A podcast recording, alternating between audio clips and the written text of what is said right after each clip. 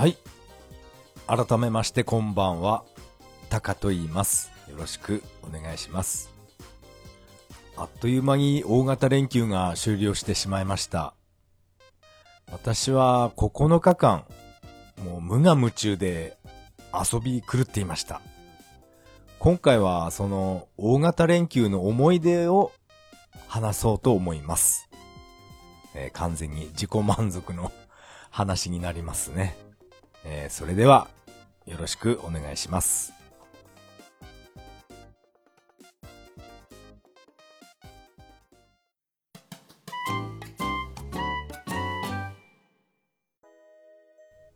はい。ここからが本編になります。今回はですね、大型連休の思い出をだらだらと、えー話そうと思います。私はですね、4月28日、日曜日に、えー出発しました。行き先はですね、えー本当にギリギリまで悩んでましたね。北海道へ行くべきか、と熊本のミルクロードを行くべきか、はたまた、長崎県のハウステンボス見に行こうかと、この三択、三択問題をずっと、えーギリギリまで考えていまして、まあ、やっぱりもう一度あの、北海道の函館の夜景リベンジ、これに決めたっていうことで、えー北に向かって走りました。まあ、高速道路を乗ろうかなと思ったんですけど、あまりにも天気が良かったので、えーひたすら国道4号線を北上していきました。フェリーの予約とか何一つ、えー予約はしていないので、まあとりあえず青森県の大間、大間のフェリー乗り場に行けば、まあ予約なしで乗れるんだろうなっていう、そんなざっくりした考えのまま、私は出発しましたね。まあいつも私はね、一人旅っていうのはこんな感じなんですね。大量の荷物、まあほとんど着替えなんですけど、着替えをバイクに詰め込んで、そして、まあとりあえず港へ、港、港じゃない、フェリー乗り場に行けば、乗れるん、乗れるよなっていう、そんな 適当な考えでバイク走らせています。それでですね、出発して、私は3日間かけて、青森県の大間へ行きましたね。どんだけ ゆっくり走ってるんだっていうことになるんですけど、本当にね、あの、まあ、も、ものすごい渋滞していたっていうわけじゃないんですけど、本当に行きの、行きはですね、めちゃくちゃ天気が良くて、あんまりスピードを出したくなかったんですね。のんびり走って、で、風景眺めながら、そして、ヘルメットスピーカーで音楽を聴きながら、うん、穏やかに走ってました。やっぱり、ゴールデンウィーク、あ4月末とか5月頭、頭っていうのは、田植えのシーズンなんですね。ですから、本当にのどかな光景を眺めながら、ずっと走ってました。田植え作業を手伝ってるちっちゃい子供たち、そういうのを眺めるとなんか、ね、心が穏やかになりましたね。それで、えー私は3日間かけて青森県へ、まあ、行ったんですけど、まあ、宿泊は、まあ、ちょっとだけホテル探したんですね。ルートインホテルとか、東横インとか、まあ、国道4号線を走ってれば、まあ、ちらちらと出てくるので、そこに立ち寄って、部屋空いてますか？って聞いたんですけど、いやーもう、今年のこの大型連休は、一つも部屋空いていませんっていうことで、えー見事に断られまして。やっぱりそうなってくると、インターネットカフェですね。私が大好きな、快活クラブ。あそこに寝泊まりしていました。私が泊まった快活クラブの福島の何店だったかな？福島店って名前かな？あそこはですね、まあシャワーがあることはあるんですけど、有料でしたね。無料のところもあるんですけど、有料のところは珍しい、珍しく感じました。あと次の日は、快活クラブじゃなくて自由空間っていう、やっぱりインターネットカフェがあるんですね。そこに泊まったんですけど、その自由空間っていうネットカフェはシャワーがないんですよね。あれはちょっと辛かったですね。シャワールームで思いっきりね、体洗って、そしてコンタクトレンズ外してから、あの、部屋に戻って寝たかったんですけど、うん、シャワーがない、体が洗えないっていうのは、非常に、深い、深い でしたね。それで、大間のフェリー乗り場に着きまして、やっぱり予約なしでスムーズに乗れましたね。料金はですね、私のバイクは 600cc のバイクで行ったので、えっと、4960円。まあ、約5000円ですね。振りは、どういう振り分けだったかな。人が2500円、バイクが2500円っていう、そんな感じでいいのかな。ざっくりとした計算で。5000円で、ね、あの、北海道まで船で行けるっていうのは、やっぱいいですよね。時間も90分だけですから、うん、すごい早く感じました。私が以前、6年前に北海道ツーリングに行った時は、茨城県からフェリーに乗って、で、片道18時間なんですね。それで料金が、えー、っと、確か、えー、っと、3万5千くらいでしたね。往復。うんうん。片道じゃないの。往復で3万5千何百円っていう、そんな感じでした。高いですよね。そして、あ、確かその時はですね、一番安い部屋が空いてなくて、結構ランクが上の方な個室しか空いていませんっていうことになって、そこに、えー、泊まったような覚えがあります。クラス、スタンダードの一個上のレベルの部屋ですね。なんだっけな。ビジネスじゃなくて、エコノミーっていう名前かなあ、ちょっと、もう忘れてしまいました。4人部屋のところに私は一人で、あ、一人でっていうか、4人部屋に、そこしか空いていませんということで、そこのベッドで寝てましたね。知らない人と、まあちょっとだけ話しましたけど、うん、私はあんまり、結構、結構人見知り する方だと思うんですよね。じゃあ私は寝ますっていうことで、ね、ベッドに入ってカーテンピシャって閉めちゃいましたね。別に他の3人が嫌だったわけじゃないんですけど、なんか一人の方が私は落ち着くんですよね。フェリーに乗って90分で北海道へ到着しました。もう、ワクワクしながらね、バイクにまたがったんですけど、さあ、バイク降りる、降りるぞっていう時にもう雨降ってましたね。あちゃーっていう感じで、もう急いでカッパを着て、ブーツカバーとかいろんな、ね、雨具を装着してから、もう船に、船から降りました。もうなんで私が北海道に行くと天気悪いんですかね。6年ぶりの函館の夜景リベンジで、せっかく来たのに、もう雨なんですね。本当に雨男なんでしょうね、きっと。もうすでに函館に着いてますから、函館山なんてもうあっという間に到着なんですね。そして私はカッパを着たまま、その、ロープウェイ ロ、ロープウェイ乗り場に行きまして、そしたらもうライブで頂上の映像が見られるんですね。ロープウェイに乗らなくても。そしてスタッフが、今ロープウェイに乗っても上から見るとこんな感じですよっていう、そういうことを教えてくれたんですね。もう真っ白で、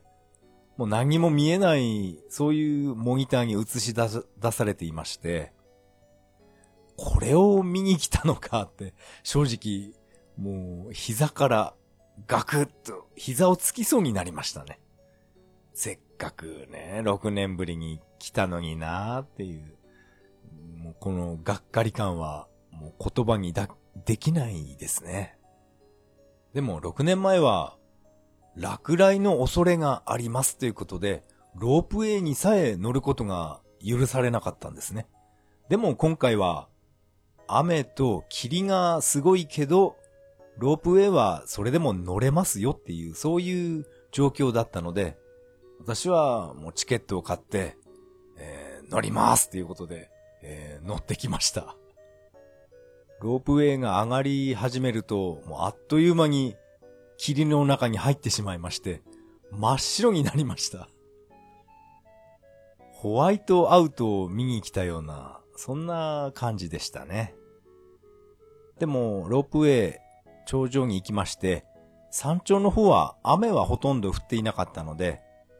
そこで、あのー、写真撮ったりしてました。真っ白い霧の写真をいっぱい撮ってきました。まあ、これはこれで、まあ自分なりに、えー、いい思い出にしています。北海道の夜景は、まあ、見ることはできなかったんですけど、その代わりなんか、函館の歴史みたいな、そんなミニシアターがやってたんですね。それを、まあ、見てきました。チケット100円ぐらいでしたかね。すごい短い映画。映画じゃないな。函館の歴史ですね。どうしてこういう綺麗な夜景になったのかみたいな、そんな映画を見て、その映像はめちゃくちゃ綺麗だったんですね。その映画の夜景はめちゃくちゃ綺麗に映ってたんですよね。いいなああの夜景を私は生で見たかったんですよね。まあ夜景を見るために行ったんですけど、私がロープウェイに乗ったのは夕方5時ぐらいなので、まだ明るかったんですね。でも、でも、ね、夜になってもこれは雨が止みそうにないっていう予報なので、まあ、せっかくだからもうロープウェイ乗っちゃおうと思って、夕方ですけど、えー、乗、乗りました。そして、真っ白い写真をいっぱい、えー、iPhone で撮ってきました。そしてその北海道の宿泊先はですね、やっぱりルートインホテル、あの、函館駅のすぐ近くにルートインホテルが、えー、6年前あそこに私は泊まったんですけど、そこは、すいません、今日はもういっぱいですって断られまして、そして、あと2、3箇所ホテル、えー、当たりましたけど、やっぱりダメだったんですね。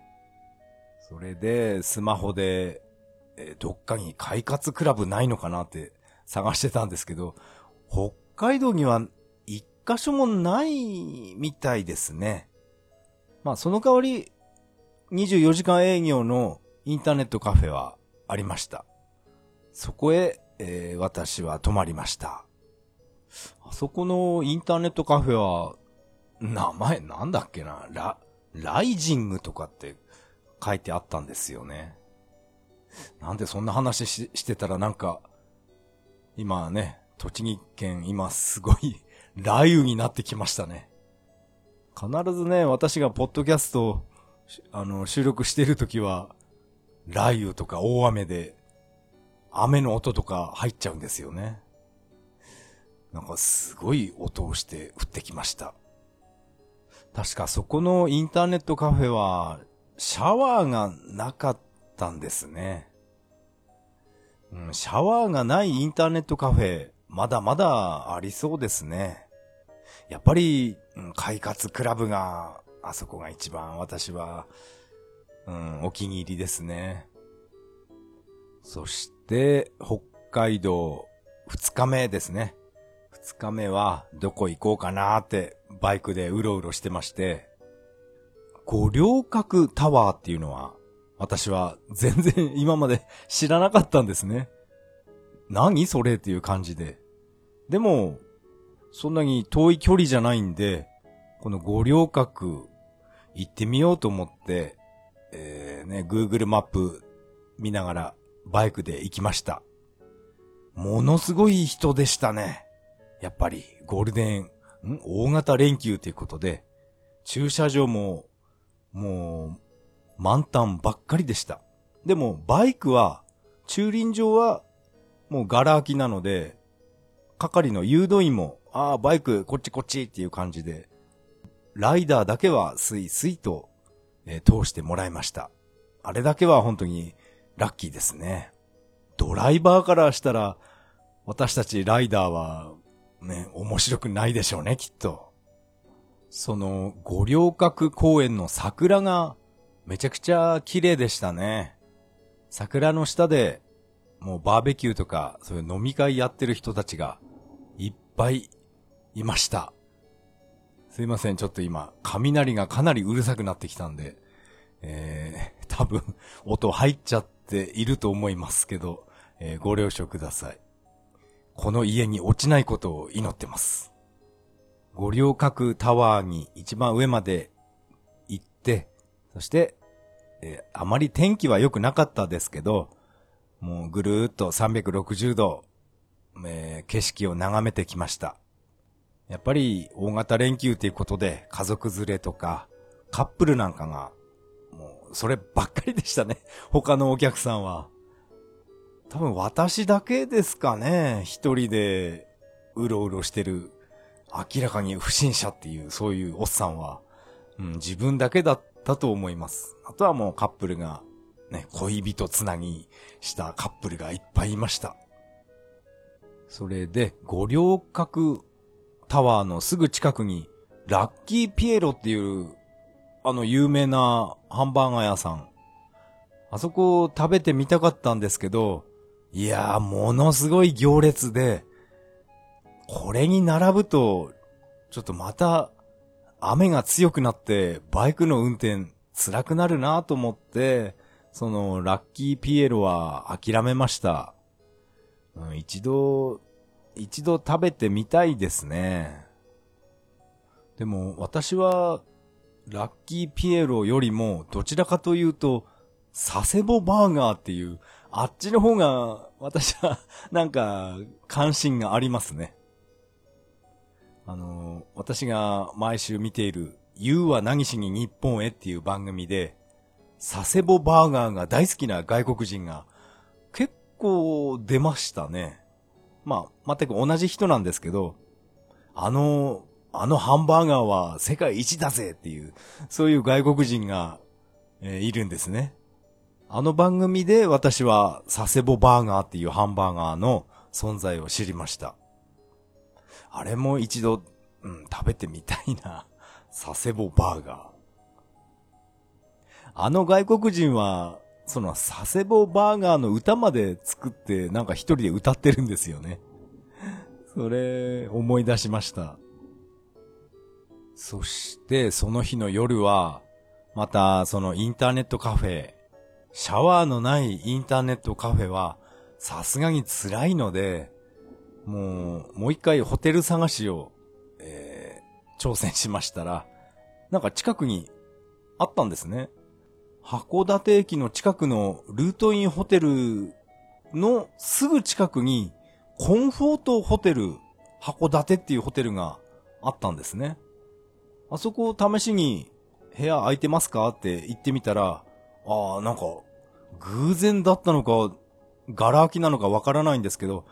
あ、空いてますよっていう感じで、そこで私はね、泊まることができました。あれは、嬉しかったですね。やっぱりね、ビジネスホテル、インターネットカフェよりビジネスホテルの方がやっぱりいいですよね。まあ料金は、まあ高いですけど、うん、やっぱりインターネットカフェっていうのは、な、なんて言えばいいのかな。無法地帯みたいな、そんな印象を受けます。私はこのコンフォートホテルっていうのは、初めてえー、宿泊したんですけど、すごい綺麗なホテルで、えー、かなり嬉しかったですね。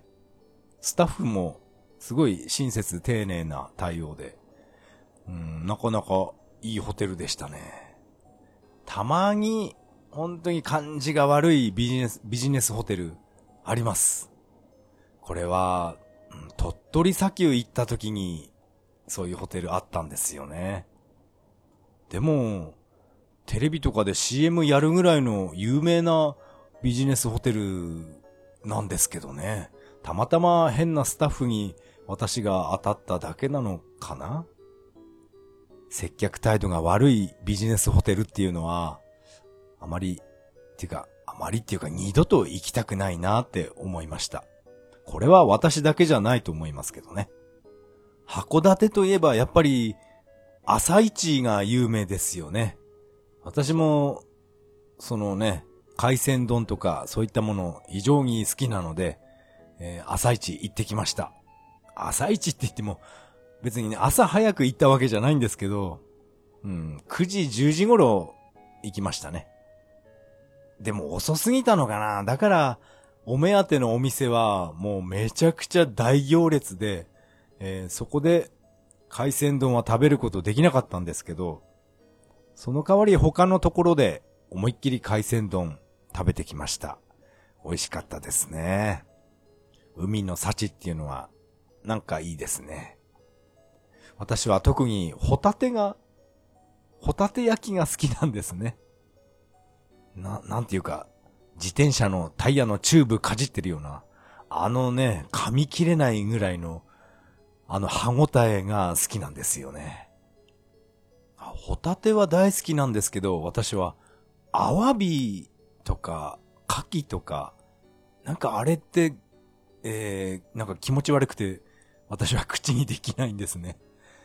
何なんでしょうね。ホタテ、うん、ホタテはもうめちゃくちゃ好きなんですけど、アワビは、いやあれは、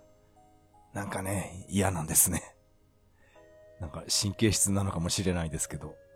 やっぱりホタテでしょう。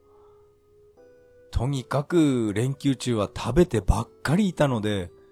めちゃくちゃ体重増えてるだろうなと思って、そしてあの、帰ってきた今日、WeFit で体重測ったんですけど、えー、何一つプラマイゼロでしたね。だから、ちょっと出発するときからかなりの体重だったんだと思います。まずいですね。ずーっと64キロ、そのぐらいの体重になってます。えー、いつになったら50キロ台に戻るのか、怪しくなってきました。北海道ですけど、あのー、ライダーがいっぱいいるのは、まあこれはまあ、当然かもしれないんですけど、やっぱり自転車とか、リアカーを引いて日本一周してますっていう上りを立てたリアカー。そういった男の人も見ました。男の人っていうか、高校生ぐらいに私は見えたんですけどね。ものすごい大量の荷物をリアカーに乗せて、一生懸命歩いてました。いいですね。ああいう冒険してる男を見ると、なんか、なんかこっちも嬉しい気持ちになりましたね。やっぱり男はこういう冒険とかした方がいいと思うんですけどね。せっかくの連休なのに、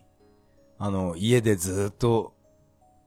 閉じこもってるっていうのは私はどうしてもそれはできないんですね。まあもちろん仕事をしてるっていう人は、ねえ、何贅沢言ってんだって もう怒られてしまうかもしれないんですけど、そうですよね。仕事してる人もいるんですよね。かといって大型連休なのに、やることがないって、そんなことを言ってる人もいますから、うん、まあ人それぞれですかね。私は、こんなね、9連休、10連休あったら、家でじっとしてるわけにはいられないんですね。とにかく、どっか行こうっていう、そういう落ち着きがない、えー、おじさんなんですね。リアカーの、えー、少年もいまして、あと、私が見間違えかもしれないんですけど、ベビーカーに大量の荷物を乗せて、えー、歩いてた人がいたんですよね。ものすごい荷物と、あとリュックなんか背負って、あと頭にタオル巻いていたので、多分、北海道一周とか、そういった旅をしてる、挑戦してる人だと思うんですね。まさか、ベビーカーだからあそこに自分の赤ちゃん乗せて旅してるんじゃないと思うんですけど、あのベビーカーに荷物っていうのはなんか私は初めて見たような気がします。そっか、ベビーカーも結構荷物乗りそうですね。まあ、北海道は関係ないんですけど、あの、大阪に行った時は、なんか大阪のママ、ママさんたちは、ベビーカーをものすごいデコレーションしてましたね。デコトラみたいに、じゃらじゃらくっつけてたり、あと、んキラキラ電飾、そういうのをなんかやってた お母さんがいましたね。やっぱり関西の人っていうのはちょっと違うのかなあんまりピカピカするものをベビーカーにくっつけたら、子供、目に良くないような気がしますけどね。あれは子供は入っていなかったかな？そこはちょっと、そこまではよく見なかったですけど、デコトラみたいなベビーカーを、えー、大阪で見ました。福男選びの時ですね。あの時に見ました。まあ、あとはいろいろありましたけど、そしてフェリーに乗ってまた大間に戻ってきました。また天気がいい時に函館来るぞっていうその言葉を残して私は大間に帰ってきました。そうしたらですね、えー、青森県、強風警報が出ていまして、これは、あのー、バイクの運転どころじゃなかったです。あの、本当に注意報じゃなくて、えー、警報が出ていたので、あれはダメですよ。バイク乗れませんでした。2時間3時間ぐらいずっと私は、あの、木の影に隠れるようにバイクを守ってましたね。あの風の中、うん、ちょっとだけ運転しましたけど、いや、これ倒れると思って急ブレーキかけて、急いでバイクを降りまして、バイクを押して、ちょっと安全なところへ避難してました。あんな経験は初めてでしたね。本当に、うん、今回の旅は天候にはあんまり恵まれていませんでしたね。まあそして数時間避難して風も、風もだいぶ弱まったので、やっとバイク走らせることができました。まあ、行きの時もそうだったんですけど、えっと、大間から陸奥。あの辺、めちゃくちゃ桜が綺麗でした。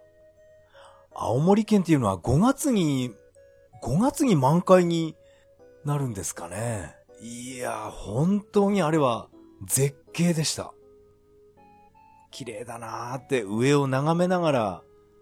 うん、私はバイク運転してましたね。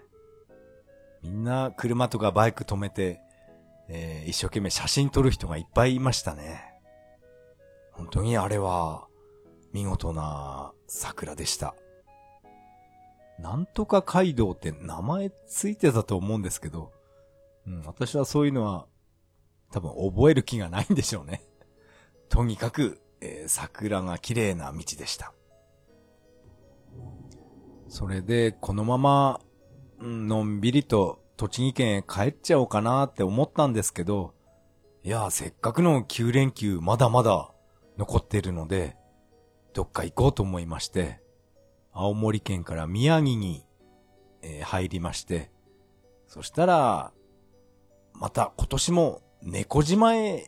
行こうかなって 急に思いつきまして、えー、宮城県の石巻のフェリー乗り場まで、えー、行きまして、えー、猫島行こうかなと思ったんですけど、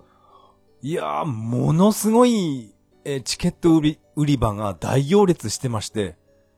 いや、乗れたもんじゃないんですね。その時はですね、9時出発の船がありまして、そして私がチケット売り場に着いたのは朝8時頃だったんですね。約1時間前なんですけど、いや、ずらーっと行列できて、多分あれは全員は乗れなかったと思います。これはダメだと思って、とりあえずその日は、えー、諦めました。なんか、田代島、あのフェリー乗り場、去年とかなり変わりましたね。広くなったと言います、言いますか、えー、綺麗になっていました。もう猫好きが集まってましたね。大型連休っていうことで。あそこ、ああ、びっくりした。あそこまでの行列は、私は、あの、チケット売り場で初めて見ました。やっぱり、この大型連休、経済効果っていうのは、おそらく桁違いだったんじゃないでしょうか。その日は猫島行きは諦めまして、まあ宮城県をあちこち、えー、ブラブラしてました。とにかく食べてばっかりいましたね。そしてどこかに快活クラブないかなって、そういうインターネットカフェ、寝床探しをしてましたね。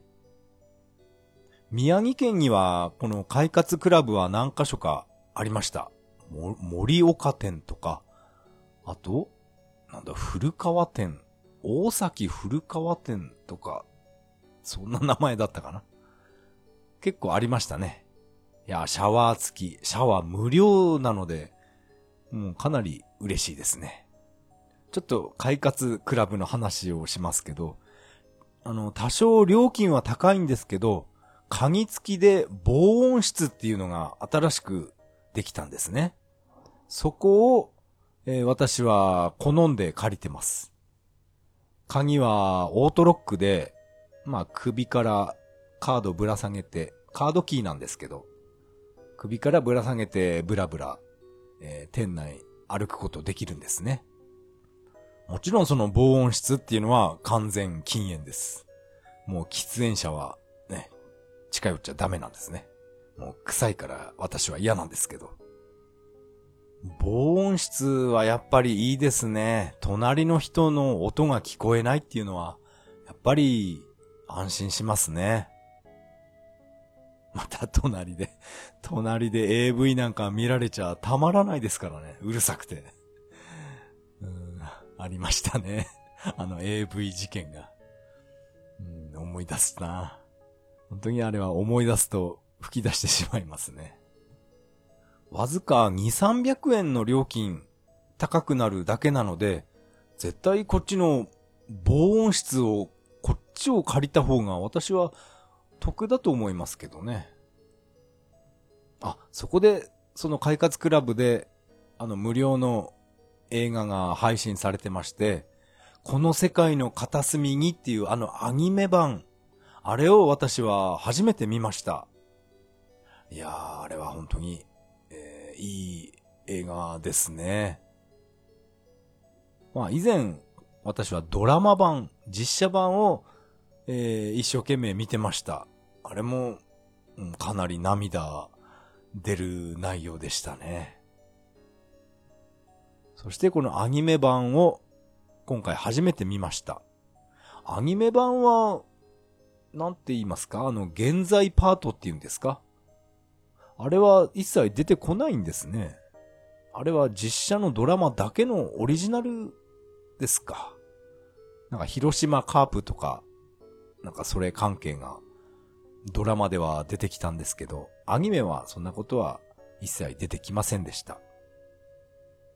あの映画本当に、うん、良かったですね。その防音室で一人で私は、えー、感動してました。あとは特に面白そうな映画は配信してなかったですね。この世界の片隅にっていう、うん、その一択だけでした、今回の映画は。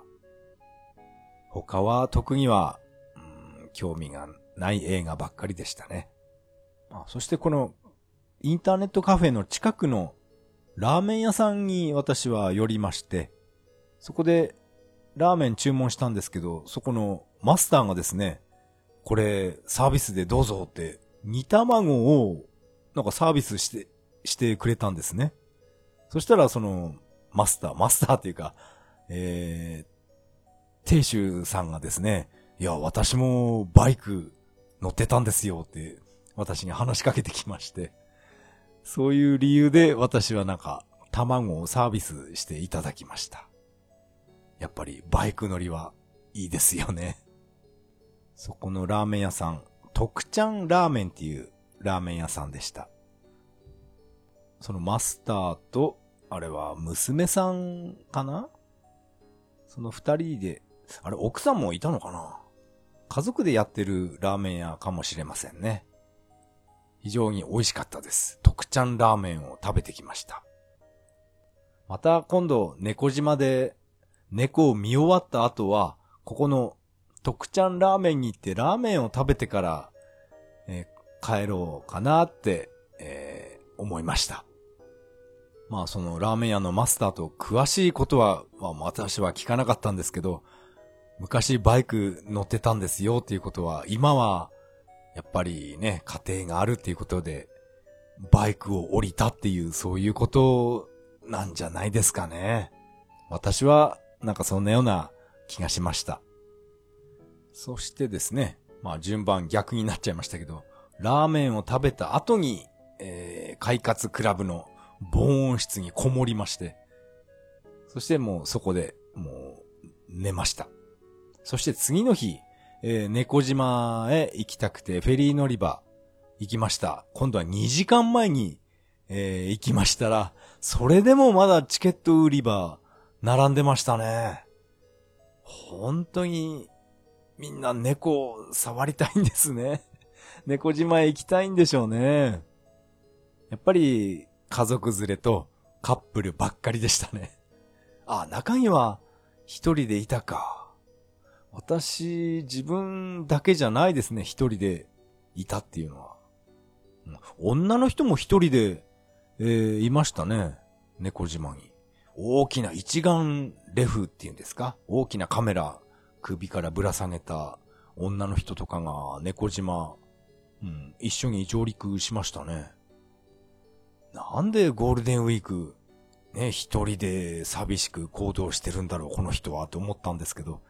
お前が言うなよって感じですよね。お前も同じじゃねえかっていう。まあ、それはさておき。きっとね、あの女の人も猫好きなんでしょうね。そして今回もこの道の駅じゃなくて、島の駅っていうお土産屋さんがあるんですね。そこで、えー、お土産を買いまして。えっと、猫もなかいかがですか？っていう女の人がいまして、そこで猫もなかっていうのを初めて、えー、食べてきました。別に猫の料理じゃないんで、ね、そんな、そんなやばい 食べ物はないですから、猫の顔の形をしたモナカですね。中に、中に自分であんこを詰めて食べるんですけど、あれ美味しかったですね。あの猫モナカを売っていた親子が、すごいなんか、可愛かったんですよね。その娘さんがですね、ずっとそのお母さんの足に、足から離れないんですね。足にしがみついて、多分、あんないっぱいのね、観光客に囲まれて、恥ずかしかったのかな？ずっとね、お母さんの足から離れずに、顔を隠すように ずっとしがみついてた光景がなんか、印象に残ってます。このお土産屋さんにですね、まあ、店内じゃなくて外になんですけど、灰皿が、まあ置いてあるのはいいんですけど、あの、猫の前でタバコ吸うのやめて欲しかったんですよね。でも、うん、ちゃんと灰皿が設置してあるところだから、まあいいのかな。まあ猫は人懐っこいんで、そういう喫煙者のところにも、うん、喜んでホイホイ行ってしまうんですね。うん、あんな猫が、ね、体、タバコ臭くなるから、やめて欲しかったんですよね。本当に私はあの、タバコ嫌いなんですね。臭いんです。猫もなかを食べて、あと、猫神社に今年もお参りに行きまして、えー、猫たちが、え元気でありますようにと、えー、願い事をして、そして、えー、帰ってきました。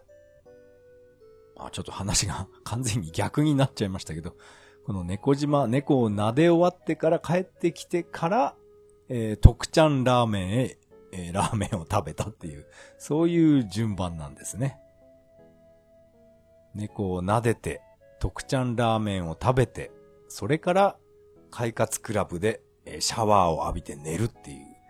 うん、そんなことをやっていました。ああ、そっか。また話がちょっと前後しちゃうんですけど、猫島へ出発する前にですね、女川駅へちょっと行ってみたんですね。女の川の駅って書いて、女川駅ですね。あそこで、うん、なんか、なんかいい匂いがするんでちょっと行ってみたんですけど、思いっきり外でホタテとか焼いて売ってたんですね。やっぱり私ホタテ好きなんで、バクバク食べてました。あと、女川駅のこの広場で、えー、っと、あれは、なんていうのかな？マイクパフォーマンスっていう、ん？ボイスパーカッションっていうのかな？正式な名前は。マイクを口に当てて、あの、ドゥントゥクドゥントゥクってやる。ああいう人。ああいうパフォーマンスをしている男の二人組の人がいまして、一人は、あれギター、一人はベースかな？ベースを担当して、そしてもう一人は、その、ボイスパーカッションですか。それをやっていまして、その二人がスーパーマリオの曲のあれをやり始めて、私は足が止まりましたね。おおと思って。よくあのスーパーマリオをベース、まあベースは本物の楽器なんですけど、あと口だけで、えー、スーパーマリオ。いや、あれはちょっと見事でした。iPhone でムービー録画しようかなと思ったんですけど、なんかホタテの香りの方が、あっちの方が重要だったんで、ちょっと早歩きして、ホタテ売り場の方へ、え、ちょっと行っちゃったんですよね。この女川駅の復興のイベントの復興男選びっていう、そういう行事に、行事っていうのかな？イベントに私は何年か前、えー、参加したことがありました。ものすごい津波が来たっていう想定で、高台に向かって走るんですね。福男みたいに。それで、えー、順位をつけるっていう、そういうイベントです。復興男選び。あれは、今はやってないのかな？あんまりテレビでは紹介されませんよね。こういったね、津波の被害に遭ったところ、猫島なんかもかなり津波の被害受けたみたいなので、やっぱりね、早く完全復興してほしいですね。そういう願いも込めて私は猫島に行って、まあいっぱいお土産買ったり、えー、お金をね、置いてこないとダメなんですよね。でも中には、ああ、この猫なんか病気だなっていうそういう猫もちょっと見ましたね。うん、来年、来年も私は猫島に行きたいんですけど、うん、あの猫、元気でいるかな？猫島から帰ってきた、もうこの帰り道はですね、あとはもうこれといって、えー、観光地には行っていませんね。まあ、いつものように、あのー、万代書店とか、ガラクタ鑑定団、そういったリサイクルショップを見つけると、ついつい、まあ、トイレ休憩ということで、えー、店の中に 入りまして、えー、ファミコンのソフトとか、セガサターンのソフト、まあ、チラッと見て、そして、まあ、すぐ 出ていくんですけど、もうそういったファミコンのカセットを買うとか、なんかそういうことは、なんか熱が今のところ冷めてますね。買うだけ買ったのに、やらずに結局断捨離してしまうっていう、ああいうことがありましたから、やっぱりもう私は、うん、コレクターじゃな、なくなってしまいましたね。別に買わなくてもいいよなっていう、そういう考えになってしまいました。必要なものだけ必ず買おうっていう、そういうことにしています。そういうわけで、あの、メガドライブミニとか、ああいう必要なものはもう何が何でも手に入れますけど、うん、ファミコンのカセット、メガドライブのカセットとか、結構、ちびちびと売ってましたけど、買う必要はないよなって思いながら、その、ね、万代書店とか、店を後にしました。帰り道はですね、国道4号線はさすがにちょっとだけ渋滞してきたので、もうわざと遠回りをして、えー、山の中とか、あと農道、農道かな？そういう遠回りをして帰ってきました。まあ最初にも言いましたように、今は田植えシーズンなので、えー、バイクを止めて、ずっとね、白かきしてるトラクターとか眺めながら、私は一人で缶コーヒー飲んでましたね。そういう暗いおじさんなんで。でもすごいのどかでいいですよね。あの、田植えの光景っていうのは。もうかなりいい時間、だらだら喋っちゃいましたね。えー、今回の大型連休の思い出の話は以上になります。ありがとうございました。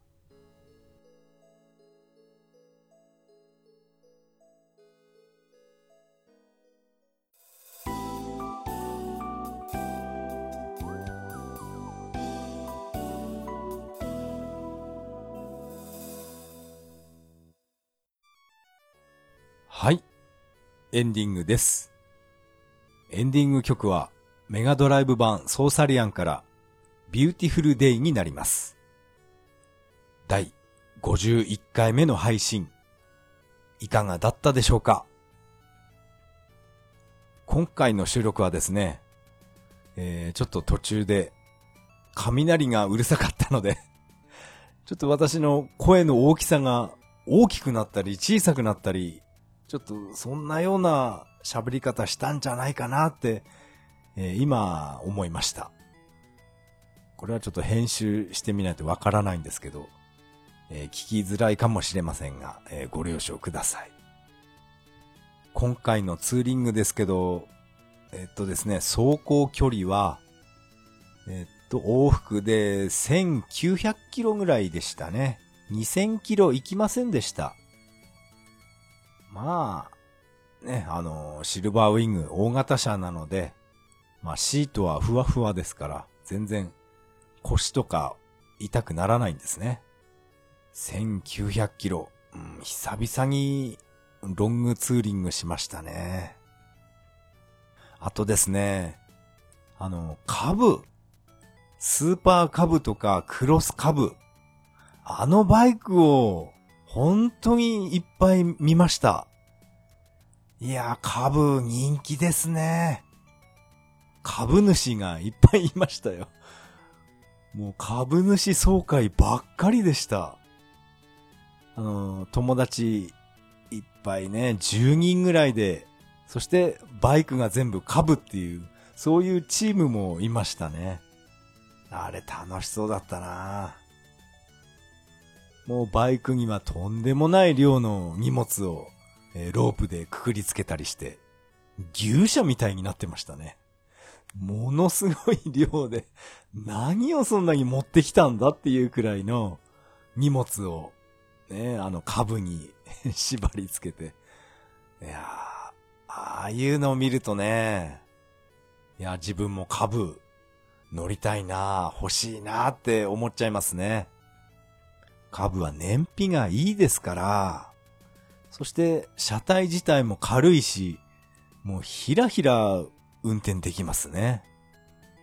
私が今回乗ったこのシルバーウィングは、えっと、重量130キロなので、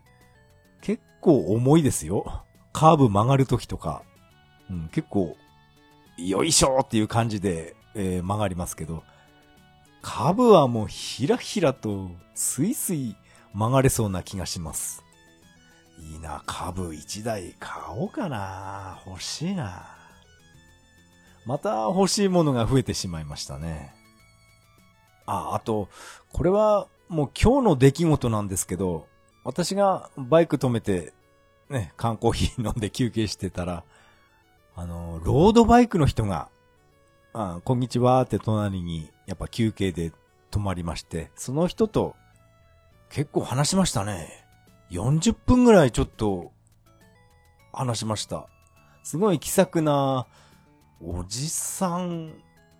もしかしたら私と同じくらいですかね。白髪も結構あったので、その人と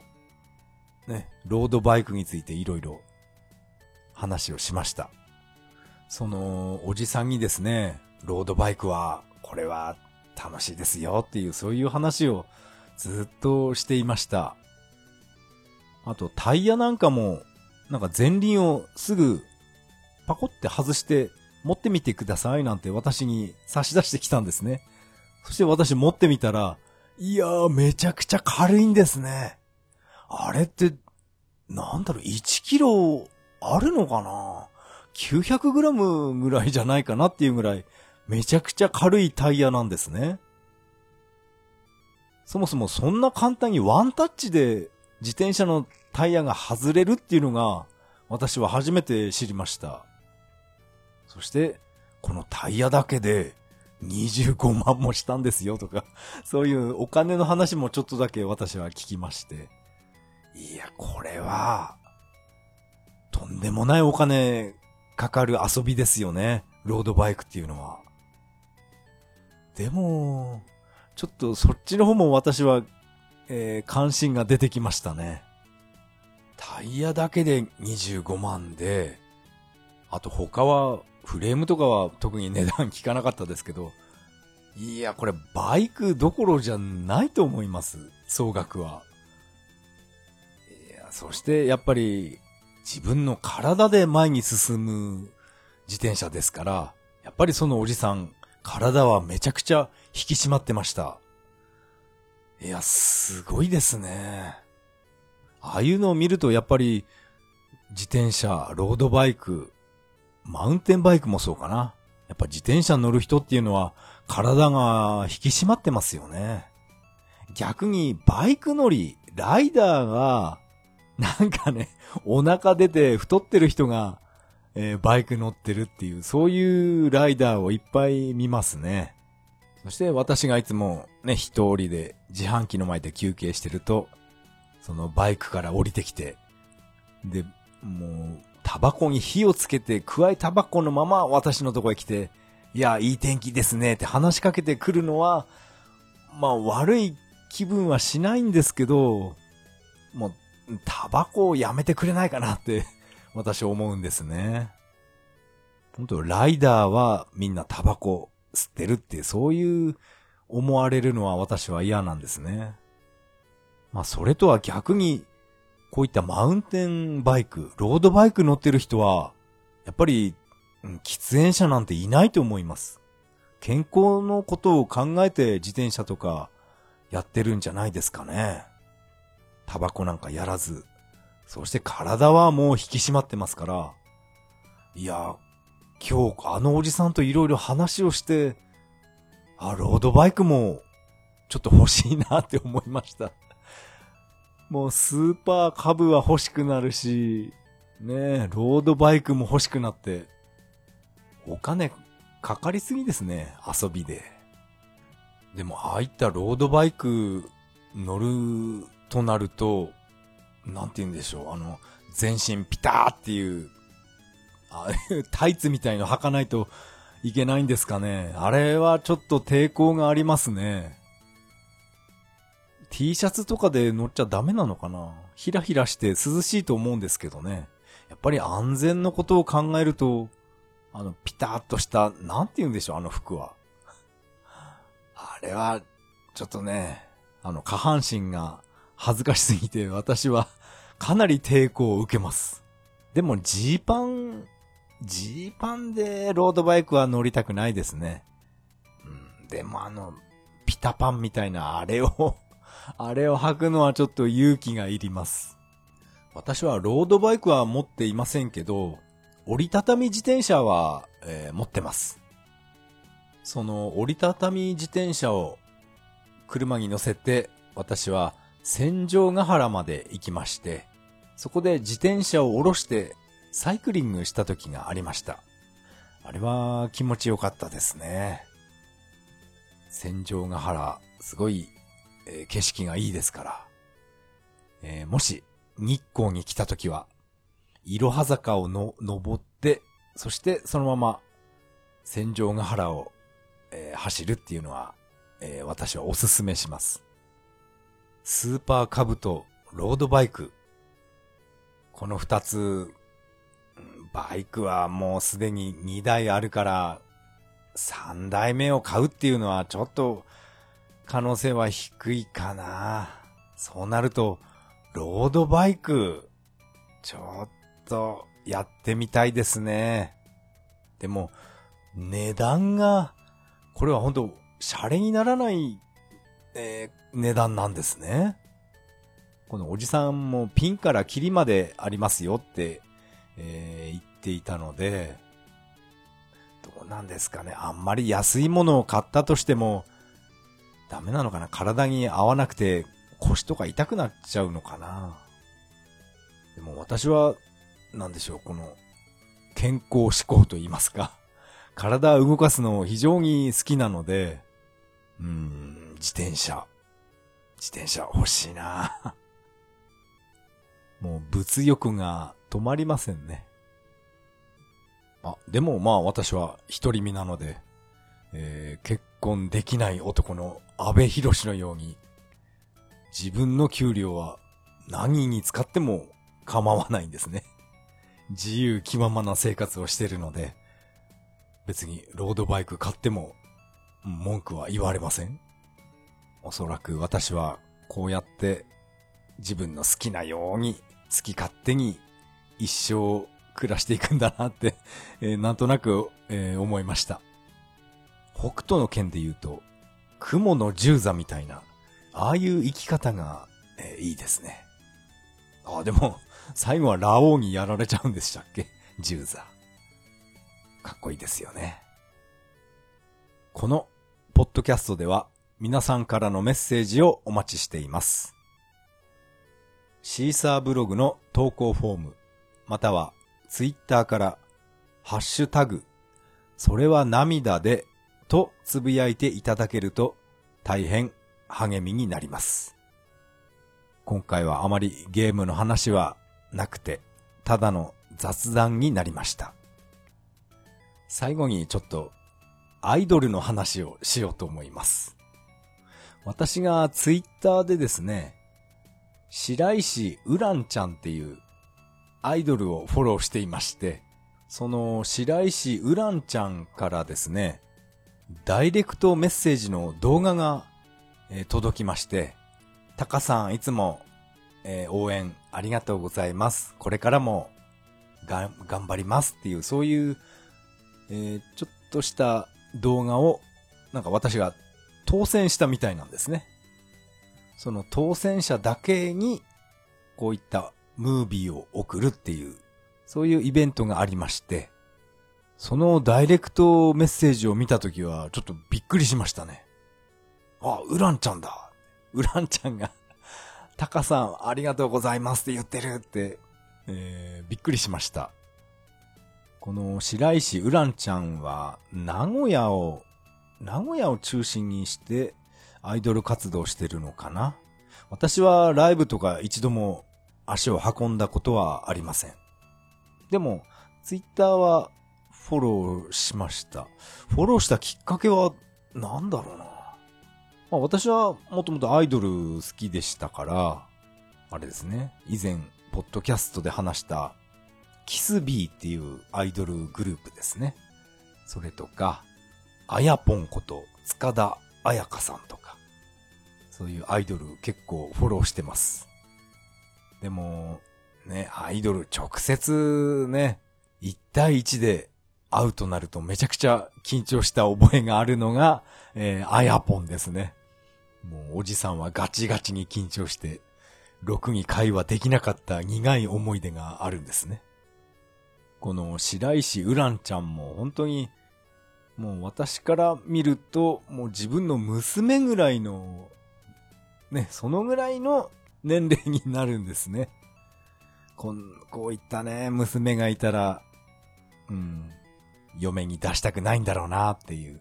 そんな気持ちになるんだと思います。ウランちゃん何歳だったかな？フォローしておきながらよくわかってないんですね。名古屋か。栃木県から名古屋。まあ、行けない距離ではないですね。ウランちゃんのライブ、うん、一回生で見てみたいですね。とにかく今年も欲しいものとかやりたいことがてんこ盛りです。正直あまりゲームやってる時間 作っていません。ゼルダはしばらく中断しています。でも、ちょっと仕事中に、